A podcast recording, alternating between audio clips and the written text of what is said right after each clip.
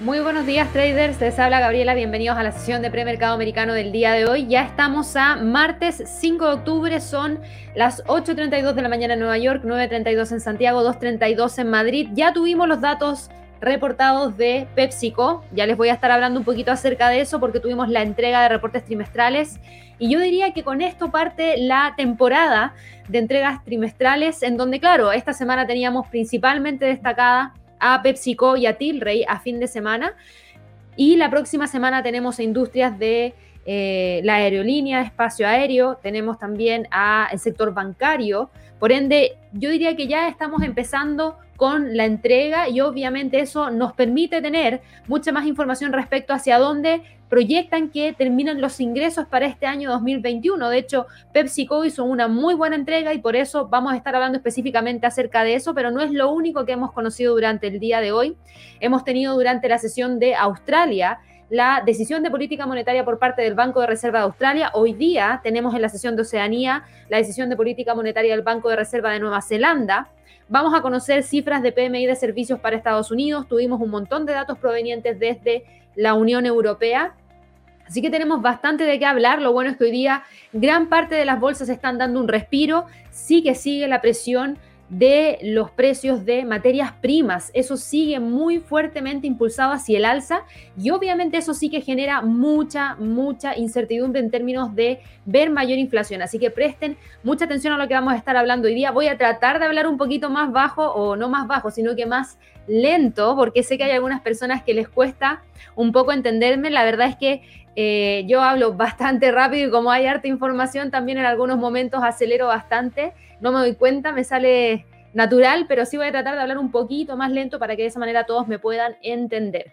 Em, antes de partir, eso sí, para todas aquellas personas que recién nos conocen, recién se están incorporando o no tenían información respecto a nuestros webinars que vamos a estar realizando dentro de las próximas semanas, eh, miren que a partir de el día viernes de esta semana, que es viernes 8, a las 8 de la mañana hora de Nueva York, Javier va a estar siguiendo en vivo el Non-Fan Payroll. También vamos a tener un webinar especial de plataformas de trading, cómo hacer backtesting en MT4 el día 13 de octubre. El día 14 de octubre a las 3 horas de Nueva York vamos a realizar un webinar para prepararnos acerca de lo que se viene para la entrega de reportes trimestrales de Netflix el día 19 de octubre. Así que un par de días antes nos estamos preparando para ese fundamental. Y la semana que le sigue vamos a explicarles cómo aplicar Expert Advisors y robots en MT5, para que de esa manera también puedan ya aprender cómo instalar indicadores, instalar Expert Advisors, echarlos a funcionar en la plataforma y que de esa manera puedan buscar dentro de los miles de Expert Advisors e indicadores que existen en muchas páginas que ustedes pueden ir incorporando de manera eh, manual y obviamente a través de estas páginas que permiten que ustedes tengan acceso a estos indicadores externos. Así que bueno, ya dicho eso, y obviamente dejando a todos súper invitados a que puedan seguirnos a través de nuestro canal de YouTube de inversiones y trading y que obviamente le den clic a esa campanita y nos regalen un like. Vamos a partir de inmediato con lo que pasó con PepsiCo. Me voy a ir de inmediato a ver la acción, porque la acción hoy día en el premercado de PepsiCo eh, está no con gran movimiento, diría yo. Creo que de hecho estamos con un movimiento un poquito tranquilo. Tan solo sube la acción de PepsiCo 0,53% y nos deja con la cotización ahora mismo en el premercado en 151 dólares por acción.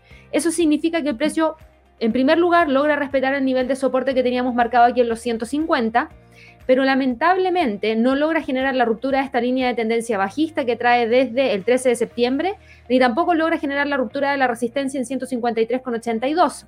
Entonces, todavía seguimos monitoreando cómo el precio se mueve entre prácticamente los 153 y los 150, que es una amplitud, un rango de 3 dólares para esta acción. ¿Qué fue lo que nos entregó hoy día PepsiCo? ¿Cuál fue el dato más importante?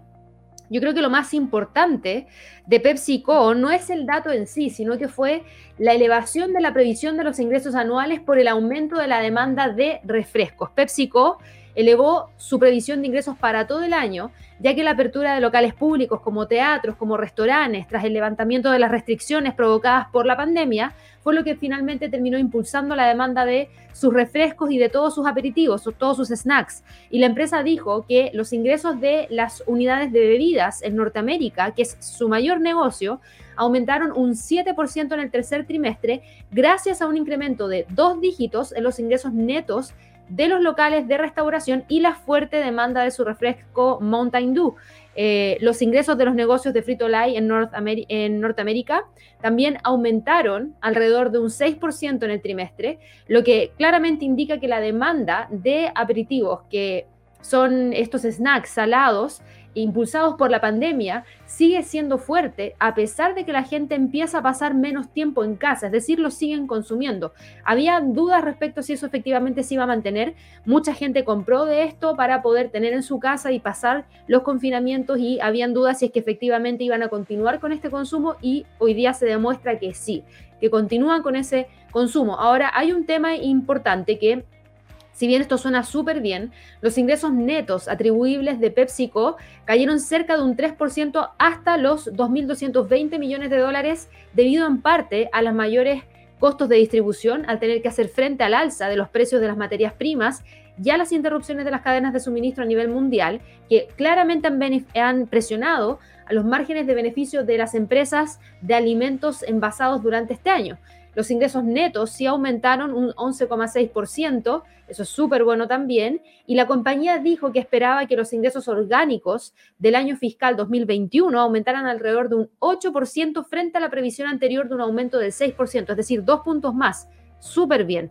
Y a raíz de lo mismo que tuvimos este impulso hacia el alza. Lamentablemente aquí el tema está en que tienen en ese sentido eh, unos ingresos netos que no fueron tan positivos, sino que cayeron. Y esto tiene que ver con las alzas en las materias primas en todo sentido y también en los costos de distribución, porque hemos visto alzas en el precio del petróleo súper potentes y que siguen generando mucha presión hoy día.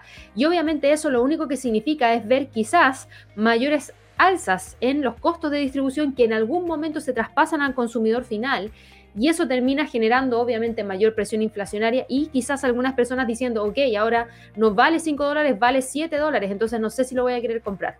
Y ahí podríamos tener lo que todo el mundo sabe que es una contracción del consumo y obviamente eso genera un impacto negativo dentro del ciclo económico. Así que para que lo tengan presente, es un buen dato, es una buena entrega de reportes trimestrales, pero igual nos está alertando de algo y nos está alertando de cómo las interrupciones en las cadenas de suministro, las alzas en los precios de la energía, son los que finalmente no hacen que la compañía entregue un resultado 100% exitoso.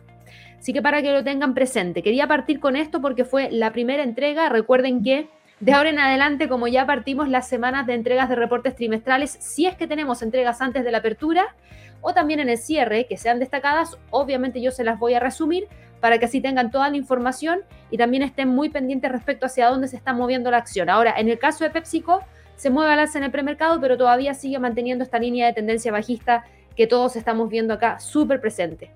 Me voy a saltar del mercado accionario, lo vamos a ver en, en unos minutitos más, porque sí me quiero ir a revisar esto. Miren el precio del petróleo WTI.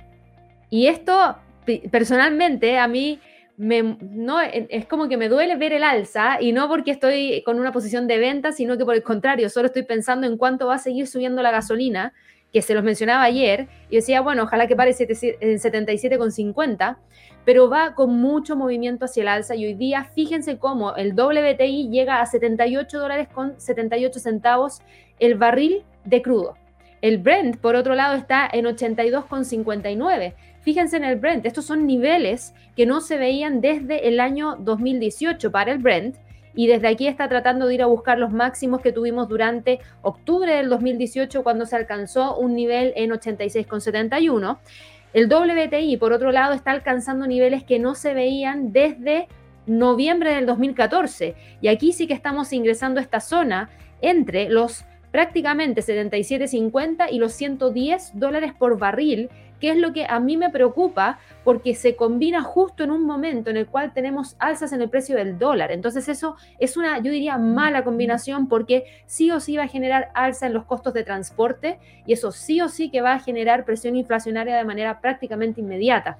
Entonces, hay que tenerlo muy presente. Tuvimos información proveniente desde eh, este tema, claro que sí porque durante la jornada de trading del día de ayer nosotros teníamos la reunión de la OPEP y sus aliados, ¿cierto? Y finalmente lo que conocimos como, desenlace de, esta reunión es que la OPEP no acudió ayer al rescate eh, el grupo decidió continuar con su plan original de liberar gradualmente 400.000 barriles adicionales de petróleo al mes, es decir, aumentar su producción en 400.000 barriles adicionales al mes. Recuerden que ellos recortaron su producción a raíz de la pandemia. Entonces ahora están buscando normalizarla. No es que la estén aumentando por sobre el promedio. No, están buscando llegar a los niveles que producían antes de la pandemia. Pero no lo están haciendo de manera rápida. ¿Por qué? Porque también ven que los precios les son bastante favorables para algunos productores que peleaban con los bajos costos del el precio del barril de petróleo. Y esto lo hicieron a pesar de los llamados de los diferentes líderes mundiales, incluidos la Casa Blanca, para que la producción media de crudo eh, aumentara. Y de esa manera se mantuviesen los precios a raya. Según la Agencia Internacional de Energía, la Administración Internacional de Energía en Estados Unidos, la producción media diaria de crudo en Estados Unidos ha sido de un 6,7% inferior a la del año pasado, mientras que las reservas comerciales de crudo, excluyendo la reserva estratégica de petróleo, se han reducido un 15% respecto al año 2020. Entonces esto solamente genera aún mayor presión en el instrumento y eso obviamente nos lleva a ver una sólida vela hoy día que va en búsqueda de los 79 dólares por barril y desde ahí podría llegar a los 80 dólares porque estamos muy cerquita. Esto está contribuyendo a que los precios del petróleo alcancen sus niveles más altos en los últimos tres años. Eh, esto también está generando, por otro lado, elevación de los precios del gas natural, porque está impulsado a raíz de qué? A raíz de que las empresas de servicios públicos en Estados Unidos están pasando eh, desde el carbón hacia el gas, pero la oferta se ve limitada principalmente por las mineras que han reducido su capacidad en un 40% en los últimos seis años. La semana pasada el carbón de la región central de los Apalaches había subido 2,2 dólares hasta los 73,25 dólares, que es un 35% más en lo que va del año y es el nivel más alto desde mayo del año 2019. Entonces, aquí hay muchos que están evaluando que esto podría continuar, porque, insisto, tenemos escasez de petróleo. Yo diría que escasez, porque en este momento estamos viendo que eh, las reservas estratégicas de Estados Unidos se han reducido en un 15%, es decir, las están consumiendo. Tenemos por otro lado una producción que está más baja que la del año anterior, en un 6,7% proveniente desde Estados Unidos. Sabemos que el OPEP no está produciendo en su máximo nivel, por ende ahí también se reduce la oferta. Tenemos por otro lado el gas natural, que hoy día también sube un 4,49%, y fíjense cómo va en búsqueda de los 6,20, cómo después podría llegar al máximo que tuvimos durante el día 28 de septiembre. Entonces creo que esto también genera, y se genera en realidad, por mayor demanda que podría haber a raíz del invierno que, se viene. Tenemos este tema del carbón que se los acabo de mencionar, en donde estamos viendo que eh, en el carbón también hay una reducción en la capacidad en un 40% eh, que se ha producido en los últimos seis años y también tiene que ver con el cambio de la industria del carbón, pasarla a una energía un poquito más limpia, donde hay mayor demanda de gas. Entonces eso hace que la oferta tienda a disminuir rápidamente y lleguemos a una época del año en donde empieza a haber más frío en el hemisferio norte y más demanda de energía se realiza y no está esa demanda disponible. Entonces esto debería generar mayor, mayor, mayor presión. Y aquí hay algunos inversionistas que están infravalorando los cambios estructurales que se han producido en el panorama energético, sobre todo en Estados Unidos, y que podrían llevar a que estos precios más altos persistan durante algún tiempo más. Eh, recuerden que hay un objetivo de descarbonizar la economía de Estados Unidos para el año 2050, perdón, y se espera que la demanda de energía aumente un 60% para entonces. Entonces, es una situación de transición compleja porque no estamos con mucha oferta disponible como para que sea una transición sutil. Y además esto está pasando justamente cuando estamos tratando de salir de una pandemia, donde está tratando de recuperarse la economía, en donde las alzas en los precios de la energía generan mayor presión inflacionaria y eso podría detener y ralentizar aún más el eh, crecimiento porque podríamos tener cambios en términos de política monetaria que desincentivan el consumo. Entonces, ojo ahí, esto ha generado... Eh, distintas posturas. Tenemos a China, que yo se los mencionaba la semana pasada, que China está con paralización de fábricas en algunos sectores del norte de China, en donde hay racionamiento de electricidad, por ende a tal hora em, se apaga la industria y no hay forma de prenderla de nuevo hasta que nuevamente no toque ese nuevo momento en el cual ya se puede prender la luz. Los precios de la energía están subiendo hasta alcanzar nuevos récords. Hay un temor a la peor escasez de las últimas décadas que vuelve a alimentar el pánico y la India advirtió que solo le quedan cuatro días de reservas de carbón, las centrales eléctricas alemanas están quedando sin combustible y China acaba de descargar un cargamento de carbón australiano a pesar de la prohibición de las importaciones y las frías relaciones que existen con ese país en particular. El suministro no está disponible mientras las economías se recuperan de esta pausa inducida por la pandemia, mientras tenemos problemas como los atascos logísticos y los cuellos de botella en el transporte, que es lo que está finalmente aumentando la presión. Entonces, este no es un tema menor. Quiero que ustedes igual lo vayan empezando a entender porque sí creo que esto podría ponerle un freno bastante importante si es que no hay alguna forma de generar algún cambio. La OPEP lamentablemente no quiso elevar la producción y eso pone más en aprieto al sector de la energía y por eso tenemos al petróleo con este gran movimiento hacia el alza durante el día de hoy, buscando los 79 dólares por barril en el caso del WTI. Fíjense que hoy día tenemos datos para Estados Unidos, vamos a conocer las reservas semanales de crudo del API. A ver si es que esta semana no aumentan ni caen. La semana pasada aumentaron y eso ayudó un poco a detener el impulso alcista. Sin embargo, un par de días después, ya tras la reunión de la OPEP, nuevamente volvemos a tener eh, este movimiento hacia el alza. Tenemos al precio del Brent, que insisto, también va muy fuerte buscando los 83. No hay una señal en este momento de que nos hable de, una, de un retroceso importante. Esto también genera presión alcista por parte del gas natural, en donde ya mencionamos que el próximo nivel de resistencia está en los 620 y de que va con tendencia alcista, va con tendencia alcista. ¿Es lo único que estamos teniendo con movimiento hacia el alza? Yo diría que sí, en este momento sí. Hace un par de días atrás eh, estuvimos revisando el cobre, en realidad ayer estuvimos revisando el cobre, pero fíjense que el cobre no logró continuar con el alza y no logró romper los 4.30, sino que por el contrario, respetó una línea de tendencia bajista y está nuevamente retrocediendo buscando los 4 con 10. ¿Por qué? Porque también hemos tenido información proveniente desde China que también genera preocupación respecto a la eventual demanda que pueda existir por parte de eh, este país del cobre. Recuerden que China es uno de los principales demandantes de cobre a nivel mundial y lo que hemos tenido como noticia proveniente desde China no es, yo diría, la noticia más favorable. ¿Por qué? Porque cada vez hay más indicios de que los esfuerzos de las autoridades chinas por cercar a eh, Evergrande pueden estar ya fracasando. ¿Y por qué lo mencionamos? Porque tuvimos el día de ayer un fracaso de otro gran promotor inmobiliario que se llama Fantasía Holdings Group. ¿Y qué es lo que pasó? Es que ellos no realizaron un reembolso de un bono de 205,7 millones de dólares y eso reavivó los temores de impago generalizados entre todos estos promotores inmobiliarios de China. Los bonos basura en dólares del país están experimentando la mayor venta en al menos ocho años y el cierre de los mercados de China continental durante toda esta semana de vacaciones solo ha servido para agravar los problemas de liquidez en el sector. Entonces eso no es positivo y por eso también genera esta presión bajista por parte del cobre, porque si el sector inmobiliario se ve presionado, se proyecta que va a haber menor demanda de cobre proveniente desde este país y eso hace que el precio no continúe con el alza, sino que por el contrario detenga y se mantenga por debajo de los 4,30. Niveles para hoy día yo creo que estarían bastante adecuados entre los 4,30 y los 4,10.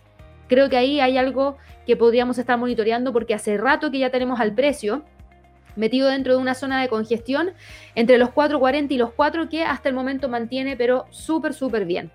Eso es lo que le quería mencionar. Eh, me faltó solamente ver un instrumento que es el oro y el oro ayer sí logró tomar ventaja de la debilidad del dólar, sí logró romper esta línea de tendencia bajista, pero fíjense que no logró continuar hoy día con el movimiento hacia el alza y se detiene en los 1.770 dólares la onza y nuevamente vuelve a ingresar a la línea de tendencia bajista. Por ende, no me queda claro que realmente lo de ayer fue un rompimiento que pueda continuar en las próximas horas, sino que por el contrario podríamos tener al precio detenido ahí en torno a los 1.757, 1.760, a ver qué es lo que hace el dólar para ver qué es lo que hace el oro.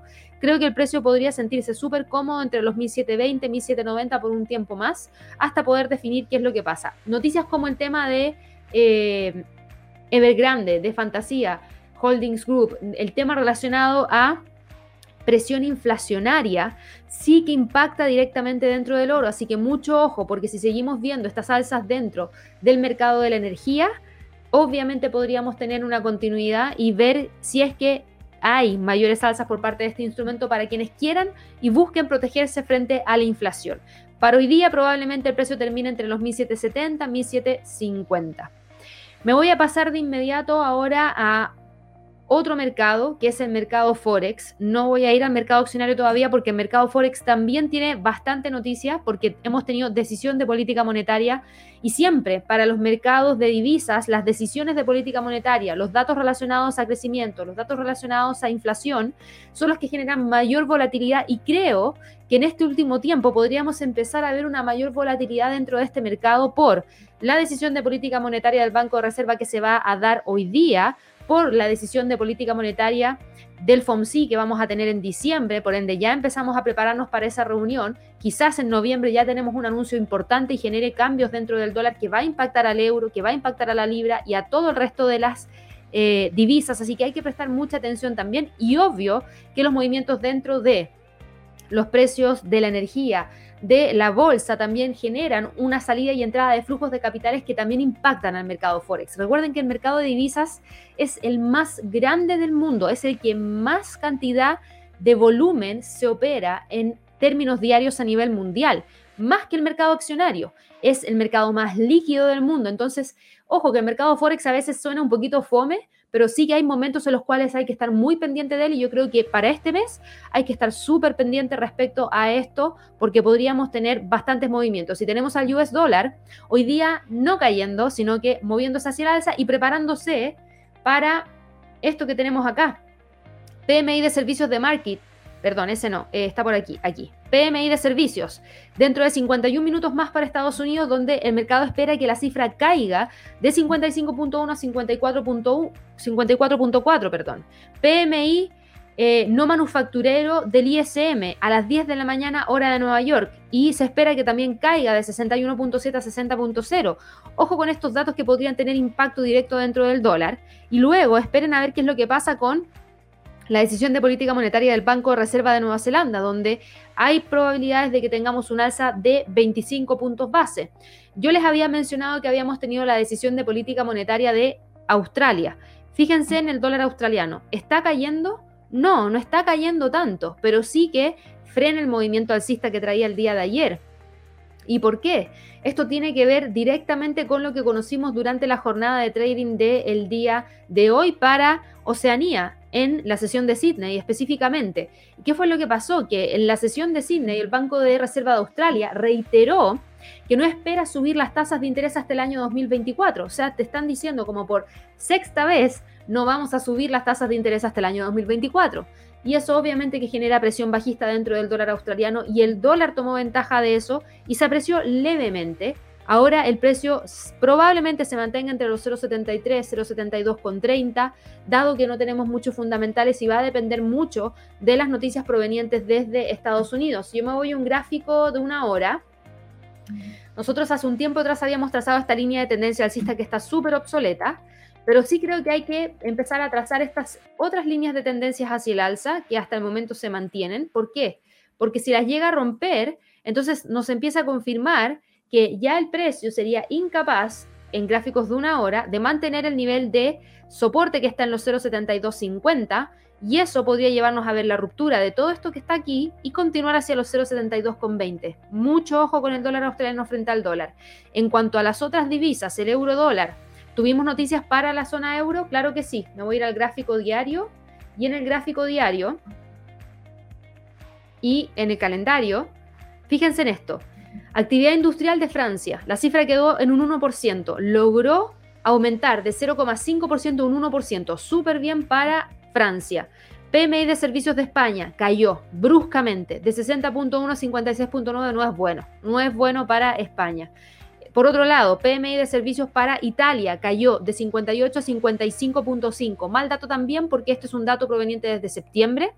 Septiembre es uno de los meses más potentes para el turismo en obviamente estos países y ver que los servicios cayeron, el PMI de servicios cayó, no es algo positivo. En cuanto al PMI de servicios de Francia, aquí tuvimos una leve caída, yo diría más que eh, una caída, tenemos una mantención prácticamente porque tan solo cayó de 56.3 a 56.2. El de Alemania sí cayó fuerte de 60.8 a 56.2, pero quedó mejor de lo que el mercado esperaba. Y tuvimos finalmente el PMI de servicios de la zona euro, que claro que mostró una caída de 59 a 56.4. Claro, un poquito mejor de lo que el mercado esperaba, pero igual es un mal dato, igual está reflejando un retroceso. Y creo que esto nunca es bueno. Y el índice de precio al productor en la zona euro quedó en 13,4%, una fuerte alza en términos anuales y en cuanto a, en términos mensuales, cayó de 2,5 a un 1,1%. Todo esto genera movimientos dentro del euro. Fíjense, el euro no logra continuar hacia el alza porque los PMI de servicios no fueron positivos para la zona euro y eso presiona al euro hacia la baja.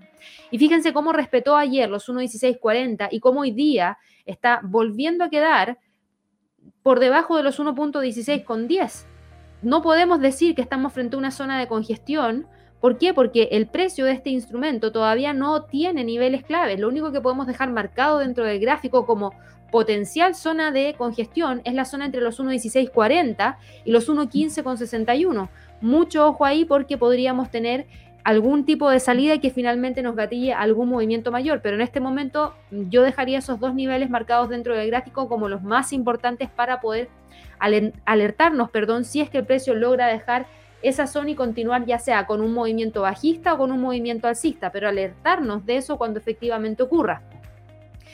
La libra dólar, por otro lado, fíjense que no logra continuar con el movimiento hacia eh, la baja que traíamos desde acá, sino que por el contrario, logra continuar con el impulso alcista que trae desde el 30 de septiembre. Y esto también tiene que ver específicamente con la posibilidad de que tengamos información proveniente desde el Reino Unido a futuro que hable respecto a cambios de política monetaria. Fíjense, el PMI de servicios del Reino Unido subió de 55 a 55.4, fue mejor y mucho mejor de lo que el mercado esperaba. Por ende, la libra esterlina se iba a apreciar frente al dólar. Así de simple. Si, no, si todavía no saben cómo operar y combinar el calendario económico con los movimientos dentro del mercado Forex, este mes, a fines de mes, vamos a tener un, así como tenemos en esta semana, un curso especial que se llama Stocks 360, en donde mezclamos nuestro curso de acciones más sesiones de trading en vivo para así poner en práctica todo lo que se aprendió en el curso.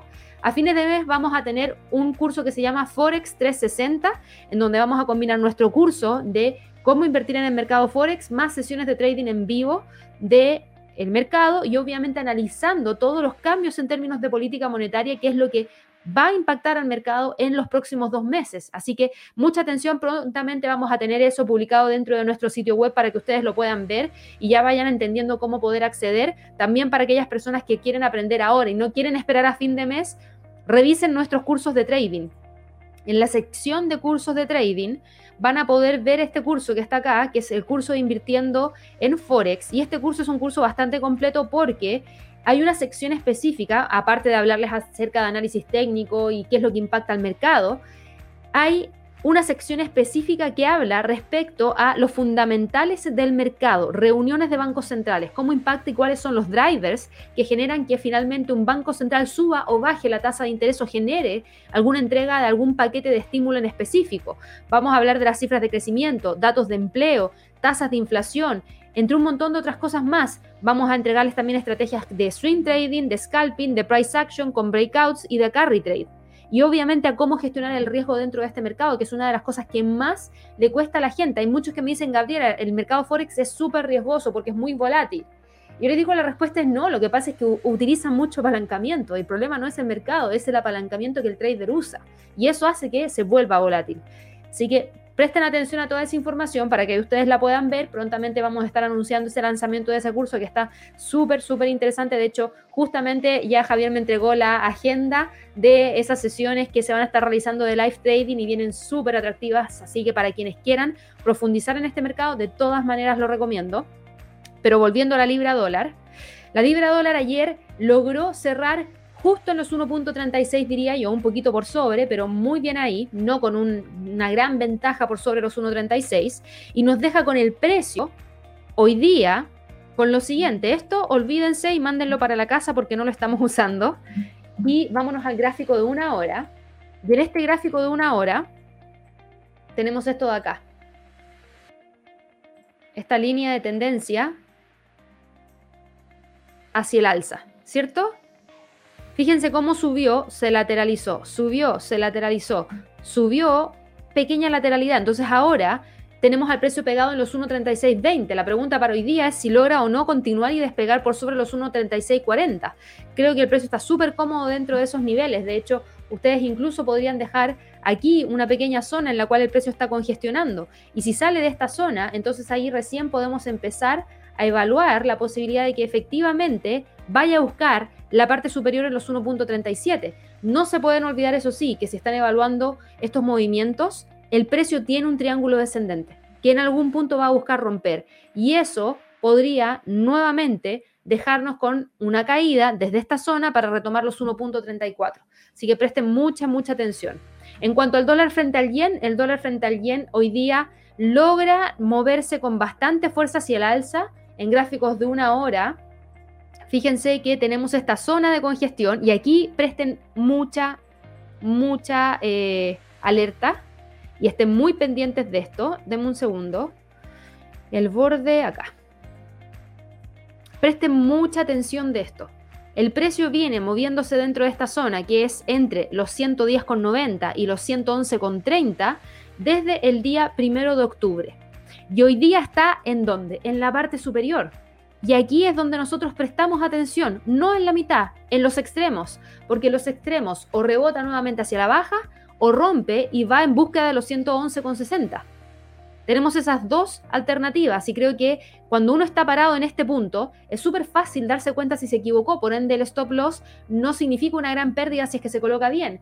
Y aquí tenemos por un lado esta línea de tendencia que va hacia el alza que se está manteniendo perfecto, entonces si quieren confirmar alguna entrada en venta en base a un rebote, lo primero que tiene que pasar es que el precio rompa la línea de tendencia alcista y rompa los 111,20 y si es así, ustedes, por ejemplo, y esto no lo tomen como una recomendación de trading, sino que les estoy explicando cómo yo evaluaría una entrada para que ustedes vean eh, cómo se realiza un análisis, y evaluaría una entrada, por ejemplo, acá abajo, confirmando que el precio rompió la línea, confirmando que el precio rompió el soporte, buscando la parte inferior, dejando el stop acá arriba.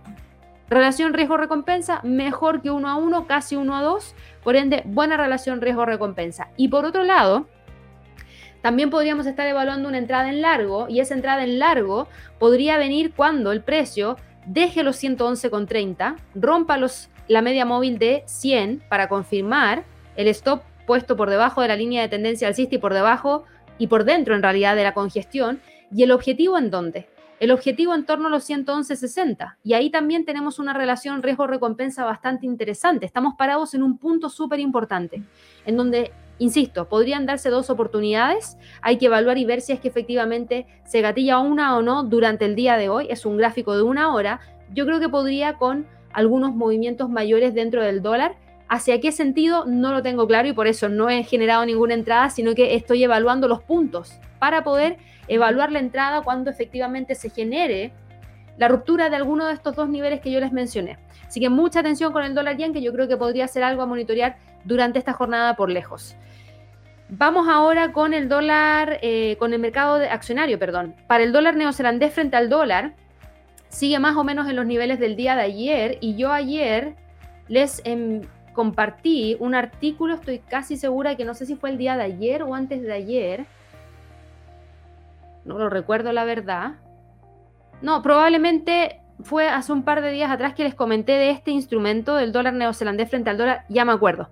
No fue un artículo, lo destaqué en la sección de lluvia de trades. Para todos los que son miembros del canal, ayer en lluvia de trades junto a Javier, uno de mis destacados para esta semana es el dólar neozelandés frente al dólar, porque también creo que está en niveles de precio clave y la decisión de política monetaria de hoy día sí que es importante. Probablemente también baje eso a un artículo que vaya a compartir en nuestro sitio web www.impresionesytrading.com para que ahí estén atentos y vayan e ingresen. Voy ahora sí al mercado accionario porque lo dejé un poquito para atrás, pero fíjense en esto.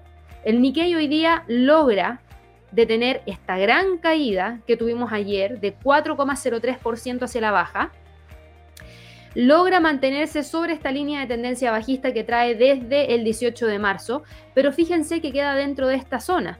Por ende, no hay mucha variación, seguimos teniendo los mismos niveles que teníamos ayer como niveles de precio clave para el Nikkei, pero este leve rebote empuja también a los leves rebotes hacia el alza del resto de los mercados. Y si ustedes se fijan, tenemos acá al Eurostox hoy día con un leve movimiento alcista de 0,55%, tratando de dar un respiro, tratando de quedar por sobre los 3.960, por sobre los 4.000, que yo creo que es uno de los niveles más importantes que está aquí, por sobre los 4.000.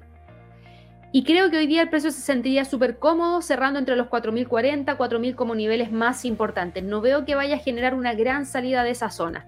Si miramos al DAX, el DAX detiene nuevamente la caída en torno a los 15.000 y nuevamente logra quedar sobre la media móvil de 200. Seguimos monitoreando esa zona porque si bien el precio hoy día se mueve a la alza 0,13%, es una alza pequeñísima, no es una alza grande y eso obviamente que aumenta la posibilidad de que el precio vuelva a caer y vaya a quedar nuevamente en torno a los 15.000 y posiblemente genere la ruptura, así que mucho ojo con el DAX. En cuanto al IBEX, el IBEX de España, a pesar de los pésimos datos de PMI de servicios para España, fíjense el IBEX, el IBEX no está con una caída. Teníamos estas configuraciones que la verdad a mí ya no me están sirviendo mucho como para poder analizar al IBEX, así que lo que voy a hacer es eliminar todo y voy a volver a trazar ciertos niveles, porque hay muchas cosas que están obsoletas y no me permiten ver lo que el precio está haciendo ahora. Y ya eliminé todo. Fíjense en esto. El precio claramente está en una lateralidad, pero esa lateralidad es esta, no la que teníamos marcada en el gráfico, es esta de acá. ¿Y por qué es esa? Porque ya toca dos veces en la parte inferior y al menos cuatro veces en la parte superior. Por ende, claramente esta es la lateralidad más importante que tiene entre los 8.600 y los 9.000, donde no hay una tendencia. Por eso el precio en distintas oportunidades nos está rompiendo las tres medias móviles, la de 100, la de 200, la de 50. Y eso es porque no hay una tendencia definida para este instrumento por lo menos desde agosto de este año. No se olviden de esta configuración porque esto es lo que está primando justamente ahora. Yo voy a trazar un Fibonacci desde los máximos que tuvimos en junio del 2021, mínimos de julio, y fíjense el precio se mueve, yo diría que entre el 76 puntos, dentro del Fibonacci, prácticamente, dentro del Fibonacci. Pero ¿para qué lo tracé? Porque si ustedes se fijan, aquí por lo menos en las últimas cuatro sesiones de trading, incluida la de hoy día, aquí también el precio está moviéndose dentro de una zona, que es prácticamente esta de acá. Y si ustedes se fijan, tenemos al precio de este instrumento metido ahí, metido dentro de estos niveles, hacia arriba, hacia abajo, pero entre los 8.902 y los 8.776 no se esperan grandes salidas de esa zona. Tuvimos algo más proveniente desde la zona euro que no está en el calendario económico, sí, tuvimos algo más. Y eso fueron declaraciones de François Villeroy, que es el jefe del Banco de Francia y miembro del Banco Central Europeo, quien mencionó que el actual repunte de la inflación es en gran medida temporal y a medio plazo sigue existiendo el riesgo de que el Banco Central Europeo no alcance su objetivo del 2%. Entonces, por eso hoy día el mercado accionario en Europa no está cayendo a pesar de los malos datos de PMI de servicios. Porque por un lado se acopla a las alzas de Asia y por otro lado toma estas declaraciones de Roy o se dice, no sé si dice Villeroy o no sé mucho francés, así que ahí si alguien después en algún momento me ayuda a pronunciarlo mejor aún, pero yo voy a decir de François Villeroy y él eh, menciona esto y dice que la inflación es temporal y que a medio plazo sigue existiendo el riesgo de que el Banco Central Europeo no alcance el objetivo del 2%, uno, como inversionista, traduce eso en no vamos a subir la tasa de interés en el corto plazo. ¿Por qué? Porque si la subimos ahora, podría aumentar aún más la posibilidad de que no se alcance esa inflación del 2% a mediano plazo. Y él dijo que están atentos, él dijo que están atentos a la duración de las dificultades de la cadena de suministro y que no pretenden saber hoy cuál va a ser la inflación al decimal en el año 2023. Pero el riesgo sigue siendo que se queden por debajo del objetivo de inflación en, un, en lugar de superarlo. Así que obviamente el mercado tomó esto y dijo, ok, no hay alzas de tasas de interés por lo menos acá a fin de año, ni tampoco en la primera mitad del 2022, se relaja un poco y es lo que hace y permite que el Eurostox, el DAX, el IBEX se muevan hacia el alza. Por otro lado, el FTSE del Reino Unido El FTSE también se mueve hacia el alza, pero esto también tiene que ver con qué? Con que los datos de PMI de servicios para el Reino Unido sí que fueron buenos. Entonces, además de acoplarse a los movimientos de la bolsa en Europa, además de, de la zona euro en específico, además de acoplarse a los movimientos dentro de Asia, también toma los datos provenientes desde el Reino Unido y sube más de 0,22%. Y la bolsa de Londres hoy día, fíjense que también se mantiene, vamos a quitar esto, dentro de una zona que yo también llamaría ya como una congestión, que es esta de acá que es la que está vigente en este momento, entre los 7.100 y los 7.000 puntos. No ha logrado salir de esa zona desde el día 23 de septiembre, por ende creo que es una zona que probablemente mantenga dentro de las próximas jornadas y hay que seguir monitoreándola de cerca y estamos, yo diría que alejados de poder ver la ruptura por lo menos durante el día de hoy. Ahora, en cuanto a la bolsa en Estados Unidos, la bolsa de Estados Unidos, todos los futuros de los índices bursátiles estadounidenses estaban subiendo hoy día. Las acciones tecnológicas se estaban recuperando de la fuerte venta en la sesión del día de ayer. Tenemos las acciones cíclicas sensibles a la economía que se vieron súper favorecidas antes de los datos que vamos a conocer más adelante en la semana, como el cambio de empleo ADP y obviamente los datos de las nóminas no agrícolas junto con la tasa de desempleo. Pero ayer fue un día súper, súper, súper potente, sobre todo para Facebook. Partimos ayer revisando Facebook, ¿cierto? Y yo les mencionaba ya, eh, les entregaba información respecto a los Facebook Files, los archivos de Facebook. Y esta gerente de proyecto, ex gerenta de proyecto de Facebook, que decía que el algoritmo tenía, eh, y ya se habían dado cuenta que después del cambio del algoritmo en el año 2018, sí se estaba generando mayor eh, incitación al odio y no se estaba haciendo nada para poder detenerlo y por otro lado estaban 100% enfocados en solamente ganar dinero. Eso ya venía pegándole a la acción fuertemente hacia la baja en el precio de premercado y eso lo vimos todo porque era lo que teníamos como información justamente en esta, en esta sesión no sabíamos que se iban a caer todas las redes sociales de Facebook, nadie tenía información respecto a eso y la verdad es que fue un día, yo diría un lunes negro para Facebook, porque se pegó un gap bajista súper potente y terminó con un precio de cierre de la acción de 4,89% porque además de este tema relacionado a los eh, Facebook Files o los archivos de Facebook que fueron eh, publicados a través del Wall Street Journal, todos los servicios de Facebook se cayeron durante el día de ayer, estuvieron interrumpidos alrededor de seis horas y eso fue bastante importante. La compañía dijo que el problema afectó a los servicios internos, lo que complicó los intentos de solucionar el problema, aunque también hubo algunos informes de que los empleados no podían entrar a los edificios de Facebook. Entonces, y justo cuando tenemos esta información de Facebook Files y donde tenemos también información de Pandora Papers, entonces había mucho dando vuelta.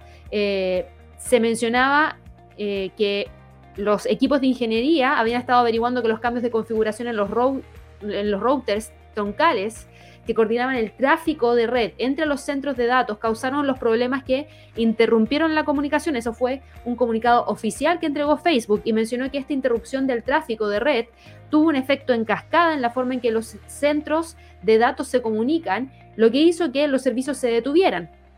Facebook ha estado, como yo les mencionaba, bajo mucha presión y recuerden esto, hace tres semanas atrás, tres o cuatro, yo diría máximo cuatro, estoy casi segura que fueron tres, teníamos a Facebook anunciando el lanzamiento de sus anteojos inteligentes, que fue en unión con ray en donde entregaron unos anteojos que se ven súper lindos, que son como un ray cualquiera, pero que tienen la gracia de poder estar grabando con la cámara, etcétera, como los Google Glasses, pero obviamente no con un diseño feo, sino con un diseño que pasa bastante desapercibido y permite capturar historias como si uno las estuviera viendo en primera persona, lo que podría hacer que efectivamente generen mayor demanda y además el costo no es alto, es un costo bajo, por ende son bastante accesibles y asequibles.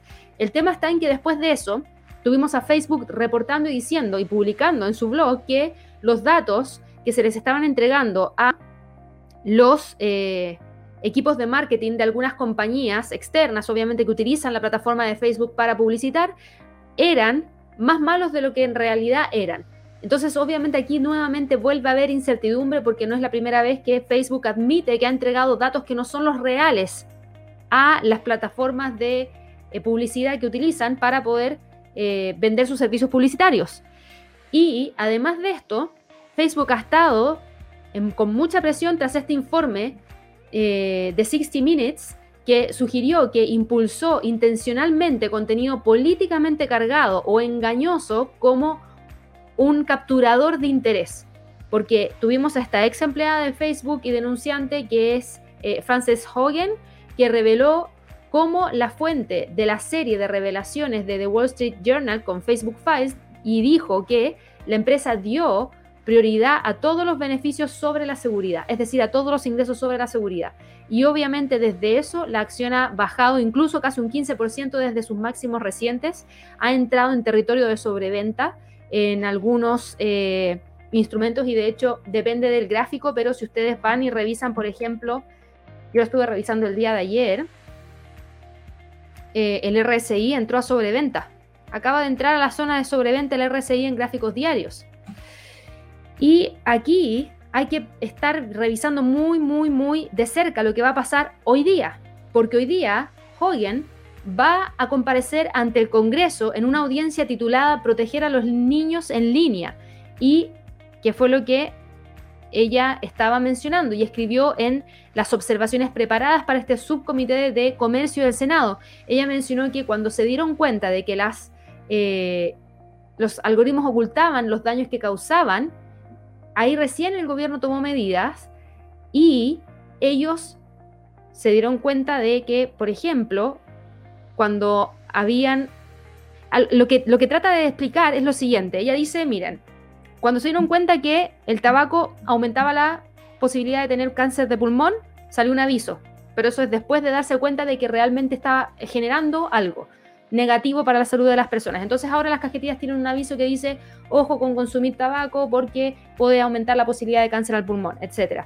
Cuando se dieron cuenta que habían algunos niños que salían eyectados de los vehículos porque no llevaban cinturón de seguridad, dijeron, salió una ley, hay que colocar cinturones de seguridad y tenemos que asegurarnos que los niños vayan en sillas de wow, de bebés, perdón, en Chile se dice guagua, eh, sillas de bebé y eh, que vayan con su cinturón bien puesto para evitar que efectivamente salgan eyectados si es que hay algún tipo de accidente. Entonces ahora considera que después de esta información en donde ya se están dando cuenta y ya hay pruebas de que realmente sí genera un impacto en la salud mental de los jóvenes, las redes sociales como Instagram, todos los filtros que ponen, etcétera, entonces ahora es momento de regularlo. Igual como pasó con estos dos ejemplos que ella también estaba entregando. Entonces, Vamos a ver cómo le va hoy día en el Congreso, vamos a ver cómo se impacta la acción de Facebook. Obviamente ahora que se restableció el sistema de las redes sociales de Facebook, la acción está tratando de recuperar algo de terreno. Sube hoy día 0,82%, cotiza en 328 dólares con 83 centavos pero todavía sigue estando por debajo de la línea de tendencia bajista, todavía sigue estando por debajo de un 61.8% de un Fibonacci que está en 3.30 y ese Fibonacci está trazado en base a los mínimos de mayo del 2021. La acción de Facebook está a punto de generar esa ruptura de la línea de tendencia alcista que trae desde el 18 de mayo. De hecho, por poquito logró respetarla porque ayer el precio en, los en las últimas horas logró generar un rebote hacia el alza y cerrar por sobre la línea, pero estaba generando la ruptura. Y esa ruptura sí que es importante. ¿Por qué? Si es que realmente se da, estamos poniéndole fin a una tendencia hacia el alza que nació gracias al uso de la plataforma en la pandemia, que fue cuando le entregó la mayor cantidad de resultados. Entonces, presten mucha atención. Ojo que también, ojo que también este punto podría significar catástrofe para algunos que están comprados acá arriba. ¿Por qué? Porque si es que se rompe, podría continuar cayendo, pero también podría tratar de ponerle un freno al retroceso y desde aquí buscar la ruptura de esta línea de tendencia bajista y sería un excelente punto también para evaluar la continuidad de esta tendencia de más largo plazo. Entonces, evalúen ambos escenarios. Siempre en el trading no hay un solo escenario, por lo menos hay dos. Y dicho esto, mirando, eh, volviendo a revisar los índices, tuvimos acciones hoy día que estaban recuperando terreno. Ya les mencioné la de Facebook. Tenemos a Apple, tenemos a Amazon, tenemos a Microsoft, tenemos a Alphabet que están subiendo entre un 0,3 y un 0,7 en las operaciones previas al mercado, que nos quedan nueve minutos para que abra la bolsa en Estados Unidos. Eh, tenemos también este movimiento porque los rendimientos del Tesoro de Estados Unidos estaban subiendo en medio de la, preocupación por el posible impago de la deuda pública de Estados Unidos, que no hemos tenido mucha información respecto a eso. El presidente Joe Biden dijo que el gobierno federal podría sobrepasar su límite de deuda de 28, 4 billones de dólares en un impago histórico, a menos que los republicanos se unan a los demócratas en la votación para elevarlo en las dos próximas semanas. Tienen dos semanas para solucionar este tema prácticamente. Y por otro lado, tuvimos algunas acciones que también se estaban manteniendo.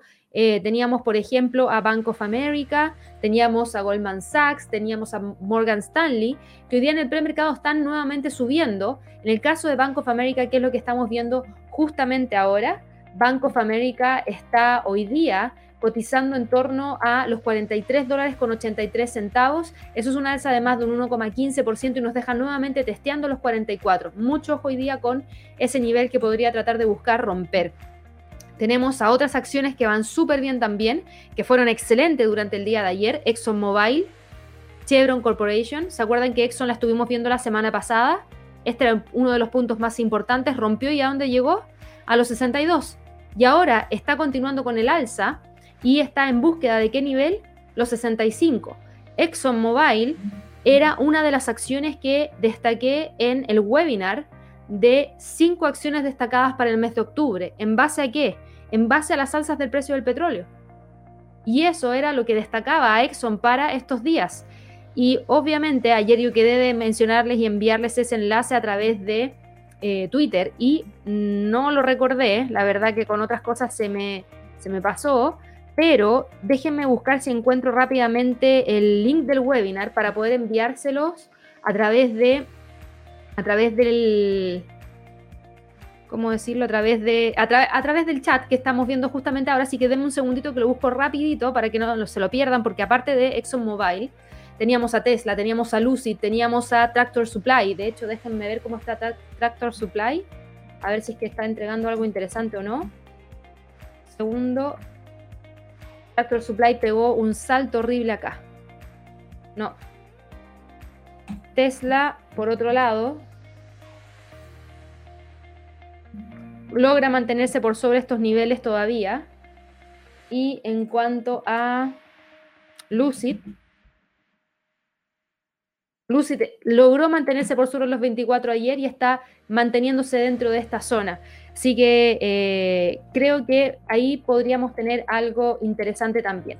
Vamos a mirar rápidamente lo que está pasando con el resto de los otros instrumentos, me refiero a todos los índices, para que si cerremos eso y nos vayamos rápidamente a revisar todo lo que está ocurriendo con eh, los próximos movimientos dentro de estos índices. Y si vamos al Standard Poor's, fíjense cómo logra respetar los 4.300, ese es uno de los niveles más importantes, así que creo que ahí tienen algo también súper interesante que monitorear, porque eh, claramente aquí el precio logra detener la caída, logra respetar el 50% de un retroceso de Fibonacci en 4.293, por ende me atrevería incluso a extender esta zona hacia los 4.293 y creo que el precio podría tratar de quedarse dentro de estos niveles, pero fíjense en algo, si bien aquí hay una zona, la tendencia que prima es la bajista, no la alcista porque fíjense cómo los máximos son cada vez más bajos, entonces si bien estamos dentro de estos niveles, sí que continúa esa presión bajista. Así que mucha atención con ver si es que el precio efectivamente termina o no rompiendo los 4.293, porque podría tratar de quedarse dentro de esa zona para que obviamente lo tengan súper, súper, súper presente como niveles más importantes para este instrumento. En cuanto al Dow Jones, en cuanto a lo que estamos viendo para este instrumento, Fíjense lo que está pasando con el Dow Jones. El Dow Jones también, al igual que el Standard Poor's, logra respetar un 50% de un retroceso de Fibonacci. Sin embargo, no logra generar la ruptura de esta línea de tendencia bajista que trae desde el 27 de septiembre y se queda por debajo de ella entre los 34.200 y los 33.860. Creo que esos son los niveles más importantes, pero de que hay presión bajista, hay presión bajista. Para el Nasdaq, el Nasdaq hoy día Fíjense cómo detiene la caída del día de ayer que nos eliminó esta zona. El precio sí que fue capaz de romper la media móvil de 100 y fue capaz de romper el 38.2% del Fibonacci y fue capaz de romper el nivel de soporte que mantenía desde el 5 de julio y se aproximó hacia el próximo nivel en torno a los 14.400 y ahí ha tratado de mantenerse. Hay que ver si es que logra hoy día con esta vela que muestra un poquito de incertidumbre, mañana de rebotar hacia el alza y si no, si continúa con la presión bajista, presten mucho ojo porque se está aproximando al 50% del Fibonacci, que está en 14.300 prácticamente y desde ahí incluso podría tratar de ir a buscar la media móvil de 200. creo que hay mucha, mucha eh, presión para este instrumento. De todas maneras que sí. Y podríamos tener una continuidad de la caída por parte de, eh, del Nasdaq, si es que continúa la presión del sector tecnológico que finalmente empuje al Nasdaq hacia la baja. Así que creo que ahí hay algo también que tienen que estar monitoreando muy de cerca. Eh, vamos ahora a revisar qué es lo que está pasando con el Russell. El Russell está cotizando en torno a los 2.229, está con un alza de 0,34% y nos deja con este instrumento moviéndose entre los 2.250 y los 2.200. Vamos a tener que ampliar la zona de congestión porque si bien el Russell no está con una tendencia tan bajista, sí que se está moviendo dentro de esta zona como niveles más importantes y probablemente se mantenga durante mucho tiempo más entre los 2.250 y 2.200 porque esta semana tenemos el cambio de empleo ADP, tenemos las nuevas solicitudes de desempleo, tenemos el non-fan payroll, la tasa de desempleo, son muchos datos y probablemente para el resto de la semana mantenga estos niveles como niveles más importantes. Por último, para el mercado de las criptos, las criptos continúan al alza, el Bitcoin hoy día logró incluso quebrar los 50.000 y fíjense cómo está tratando de mantenerse muy cerquita de esa zona para poder terminar cerrando esta jornada en los 50.000. Esa es la pregunta que tengo para hoy día. Si es así, el precio sin ningún problema puede ir a buscar estos máximos del 7 de septiembre y ya ingresar y mantenerse dentro de esta zona en búsqueda de qué? En búsqueda de los máximos que tuvimos en abril. Va con una recuperación bastante importante el Bitcoin, no es el único que está con un movimiento alcista, tenemos a Ethereum que también va hoy día con un movimiento hacia el alza de un 1,67% y eso obviamente también es súper importante para eh, el día de hoy. En cuanto a próximos niveles que tenemos para Ethereum, creo que la resistencia está en 3500 Fíjense cómo ya en una, dos, tres, cuatro jornadas se está moviendo entre los 3.500 y los 3.300. No hay duda de que esa es la zona en la cual el precio está congestionando. ¿Tiene mayor movimiento hacia el alza? Sí, pero no tiene la fuerza suficiente en este momento como para poder romper los 3.500. Entonces, al igual que para el Bitcoin, por lo menos para hoy día, voy a estar monitoreando esos 3.500. Para Ripple, por otro lado, Ripple también está en una zona de congestión. Y esa zona de congestión para Ripple después de haber estado metido dentro de esta zona, se transforma en esta. Se transforma en la zona entre los, los 1.10 y el dólar. 1.10 y el dólar. Y está justamente en la mitad, pero súper cómodo dentro de esos niveles. A veces que logra salir de la media móvil de 50 hacia arriba, porque hasta el momento no ha logrado salir y no ha logrado alcanzar esos niveles. Entonces, sí hay eh, puntos súper importantes que también hay que estar monitoreando para que lo tengan presente. ¿Qué pasa con BNB frente al dólar? BNB frente al dólar está a punto de romper los 4.40. Si rompe los 4.40, ojo con el 50% de un retroceso de Fibonacci de largo plazo, que está en 451. Si lo rompe, sin ningún problema ingresa a esta zona e incluso podría tratar de buscar los máximos que tuvimos acá en torno a los 510. En cuanto a Cardano, Cardano, fíjense que está hoy día con un movimiento de alza, pero yo diría que es un movimiento de alza leve. Porque a diferencia de lo que pasa con BNB, a diferencia de lo que pasa con Ethereum, a diferencia de lo que pasa con el Bitcoin, Cardano lleva hace mucho tiempo metido aquí entre los 2.40 y los 2. Y fíjense que el, alza hoy día no es lo suficientemente potente como para dejarnos nuevamente en torno a los máximos del 3 de octubre o los máximos del 2 de octubre. Entonces considero que no necesariamente el precio de este instrumento podría tener un gran impulso hacia el alza. No, sino que por el contrario, el precio de este instrumento podría quedarse metido dentro de esta zona por un tiempo mayor. Entonces eso es lo que finalmente no nos permite decir que, ok, que el precio podría continuar con la senda hacia el alza y esto tiene que ver con que hay muchas dudas respecto al sistema con el cual está operando Cardano, en donde sí se habían identificado algunas fallas, por decirlo así. Eh, sí, yo diría que algunas fallas. Y obviamente eso genera también incertidumbre. ¿Por qué? Porque el precio se queda entre los 2.40 y los 2 como niveles más importantes y no veo que vaya a generar una salida durante hoy día. No creo que vaya a generar una salida eh, quizás esta semana, porque está súper cómodo dentro de estos niveles. Entonces, creo que podría estar súper bien oscilando dentro de esos 2,40 y esos 2 dólares por eh, Cardano. Y en cuanto a Dogecoin, Dogecoin da la pelea. Fíjense que sí rompió los 0,23 ayer y lo rompió con bastante fuerza y eso nos dejó con el precio llegando a los 0.25. Bien, bien por parte de Dogecoin. Eh, si vamos a revisar, el precio se está moviendo entre los 0.25 y los 0.23 como niveles más importantes. Así que creo que está ahí bastante bien metido dentro de esa zona. Si ustedes se fijan, el precio ya rompió la línea de tendencia bajista, ingresó dentro de estos niveles entre los 0.26 y los 0.23 por ende bien también ahí. Y de continuar con el alza, el próximo nivel de resistencia está en los 0.26, está en los 0.26, así que para que lo tengan presente. Y Litecoin está cotizando entre los 160 prácticamente y los 175, que es donde tenemos la media móvil de 50. Esto de acá está obsoleto, esto de acá yo también lo sacaría y me quedaría solamente con esto que está aquí. Eso es lo más importante.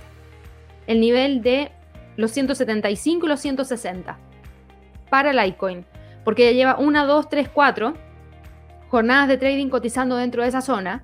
Si rompe la media móvil de 50 y nos rompe la resistencia, va a ir a buscar la parte superior en 190 y ahí podríamos evaluar la ruptura para continuar hacia, hacia movimientos mayores hacia el alza. Todo va a depender de qué tanto se mueve el mercado con lo que está pasando con las criptos en general.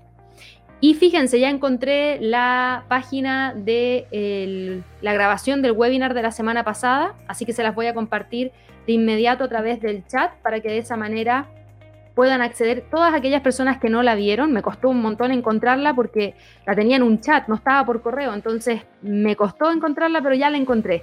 Aquí se las envío a través del chat para que de esa manera la puedan revisar Espero que la vean porque hablamos de respecto a todas las variables que van a estar impactando al mercado durante este mes de octubre, sobre todo en la entrega de reportes trimestrales. Espero que todos tengan una excelente jornada de trading. Recuerden hoy día a las 12 hora de Nueva York a través del canal de YouTube tenemos nuevamente la sección de preguntas de trading para que así de esa manera puedan participar. Para todas aquellas personas que son nuevas dentro del canal, los dejo súper invitados a que puedan suscribirse a nuestro canal denle clic a la campanita de notificaciones, regálenos un like cada vez que hagamos algo nuevo dentro del canal para que así sigamos creciendo, obviamente si les gusta el contenido, espero que les guste porque la verdad es que hay hartas personas que nos vienen siguiendo desde hace bastante tiempo y las sigo viendo dentro de las transmisiones de YouTube, así que considero que al parecer sí les gusta obviamente el contenido que estamos compartiendo, así que por lo mismo no se olviden de ese like y obviamente los dejamos súper invitados a la sección de preguntas de trading que es hoy día a las 12 horas de Nueva York para quienes están en las sesiones de live trading de el curso de Stocks 360, recuerden que eso también es a las 12 hora de Nueva York hoy día y estén muy atentos a los próximos días donde vamos a lanzar el curso de Forex 360 para fin de mes. Que estén muy bien y nos vemos el día de hoy dentro de un par de horas más. Hasta luego.